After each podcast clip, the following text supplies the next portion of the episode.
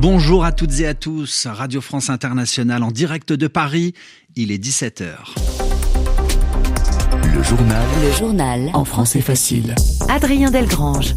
Au sommaire de ce 2 janvier 2024, Donne-moi l'accès à la mer et je te reconnaîtrai. C'est en substance l'accord conclu entre l'Éthiopie qui cherche à avoir un point d'entrée direct à la mer Rouge et le Somaliland, région indépendantiste de Somalie qui cherche elle une reconnaissance internationale. Colère des autorités somaliennes après la signature de cet accord. Dans ce journal aussi des bombardements sur l'Ukraine la nuit dernière qui ont fait au moins 5 morts. Même interceptés dans le ciel, les débris de missiles font d'énormes dégâts au sol, nous expliquera dans un instant notre correspondant à Kiev. Au Japon, le nombre de morts victimes des tremblements de terre hier ne cesse d'augmenter, au moins 48 personnes tuées. Et puis enfin en France, nous parlerons du 7e art, autrement dit du cinéma, le nombre de spectateurs est en augmentation. Voilà pour les titres, soyez les bienvenus. Nous sommes donc en Afrique de l'Est pour commencer ce journal où la Somalie proteste vivement après l'annonce de la signature d'un accord entre l'Éthiopie et le Somaliland. Le Somaliland est une région somalienne qui a proclamé son indépendance en 1991, ce que le gouvernement fédéral conteste. Hier, l'Éthiopie est devenue le premier État africain à reconnaître l'État du Somaliland en échange d'un accès à la mer. Réaction immédiate des autorités somaliennes. Mogadiscio rejette l'accord signé hier entre l'Éthiopie et le Somaliland. C'est ce qu'a annoncé il y a quelques heures le Premier ministre somalien. Gaël Lalex, vous êtes notre correspondante régionale en direct de Nairobi. Une chose est sûre, cet accord a provoqué le mécontentement des autorités somaliennes. Oui, je veux dire à l'Éthiopie que ces aspirations sont impossibles. C'est ce qu'a déclaré ce matin Hassan Cher Mohamoud, le président somalien, devant le Parlement. Nous protégerons chaque centimètre carré de notre terre sacrée, a-t-il ajouté. Les autorités considèrent l'initiative éthiopienne comme une violation de l'intégrité territoriale de la Somalie. En conséquence, le Premier ministre a annoncé il y a quelques heures le rappel de l'ambassadeur somalien à Addis Abeba. Par ailleurs, Gaël, cette situation inquiète au-delà des frontières euh, somaliennes. Oui, absolument. Le vice-président de l'Assemblée nationale kenyane, notamment, s'est exprimé ce matin sur les réseaux sociaux. Il estime que l'initiative éthiopienne est la meilleure recette pour un conflit dans la corne de l'Afrique. À Djibouti, pour l'heure, seul Alexis Mohamed, conseiller du président, s'est exprimé, rappelant que la région n'a pas besoin d'autres nids de conflit. Djibouti était jusque-là le premier débouché sur la mer de l'Éthiopie. Cet accord est d'autant plus inattendu que c'est à Djibouti semaine passée que la Somalie et le Somaliland ont accepté de reprendre leurs négociations, une percée diplomatique dont s'était enorgueillie la présidence.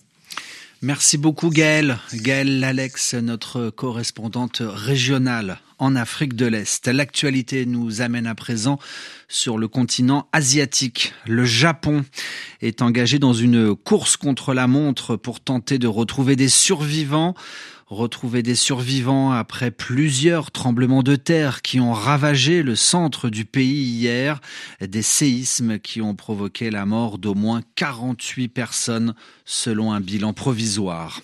En Corée du Sud, un homme politique poignardé en pleine rue. Le chef de file de l'opposition sud-coréenne, Lee Jae-myung, a reçu à la gorge un coup de couteau alors qu'il s'entretenait avec des journalistes dans la ville de Busan. Il est à l'heure actuelle soigné à l'hôpital. Le journal en français facile.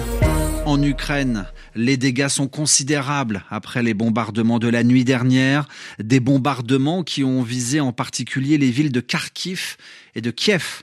Les autorités ukrainiennes annoncent que sur 99 missiles tirés ces dernières heures, la défense antiaérienne en a intercepté, arrêté 72. Mais partout dans Kiev, la capitale, la chute des missiles laisse des traces au sol, comme a pu le constater notre correspondant Stéphane Siour.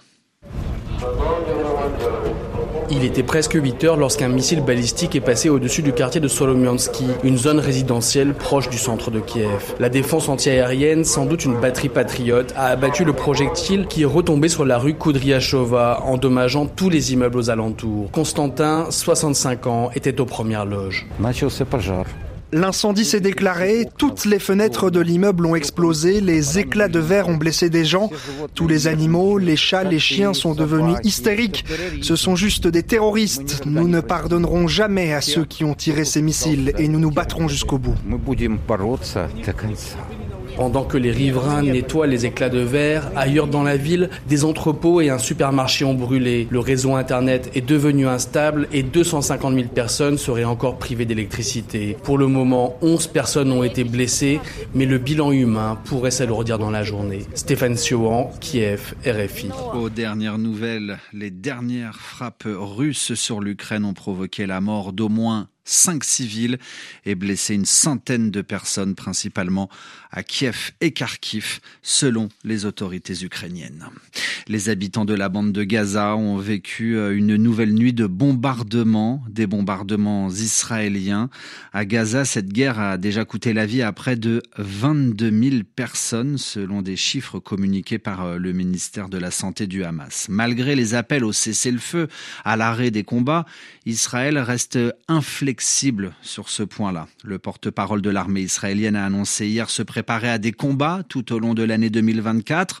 En revanche, sur l'aide humanitaire, le gouvernement israélien affirme être disposé à autoriser l'arrivée de nourriture et de médicaments par la mer Méditerranée jusqu'à Gaza mais faire venir plus d'aide humanitaire sans cesser le feu est incohérent du point de vue de Jean-François Corti de l'association Médecins du Monde.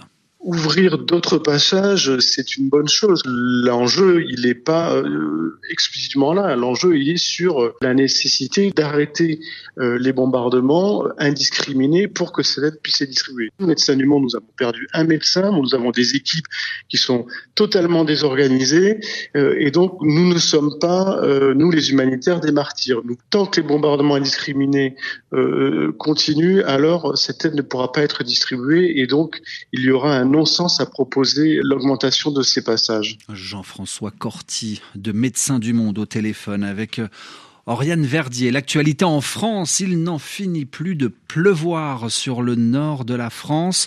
Le département du Nord-Pas-de-Calais est à nouveau passé ce soir en alerte rouge au cru.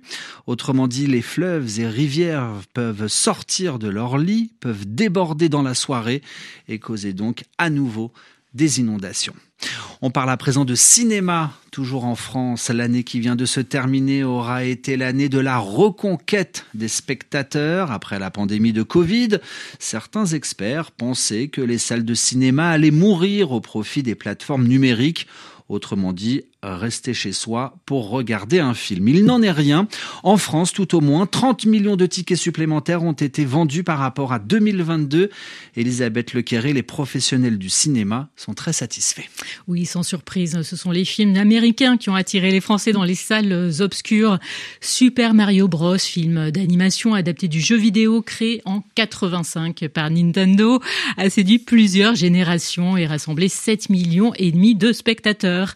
Et puis, Adrien, il y a eu le phénomène Barbie de la, réalisatrice, pardon, Greta Gerwig, variation contemporaine autour des rapports hommes-femmes à travers les aventures de la célèbre poupée. En troisième position, n'oublions pas Oppenheimer de Christopher Nolan, qui raconte en trois heures le destin de l'inventeur de la bombe atomique et qui a trouvé aussi son public. 40% des entrées, toutefois, ont été réalisées par des films hexagonaux. Cocorico, hein, c'est très bien par rapport à la moyenne euh, européenne. Là aussi, le spectacle familial est plébiscité avec des valeurs sûres comme euh, Astérix et Obélix, l'Empire du Milieu, Alibi.com 2 et Les Trois Mousquetaires, film en deux volets signé Martin Bourboulon. À noter des films plus exigeants comme Anatomie d'une chute, un Palme d'Or au cinéma de Cannes, on s'en souvient, a attiré 1 300 000 spectateurs. Les jeunes apparemment retournent au cinéma grâce en partie au pass 300 euros. créé par le gouvernement. Merci pour toutes ces informations.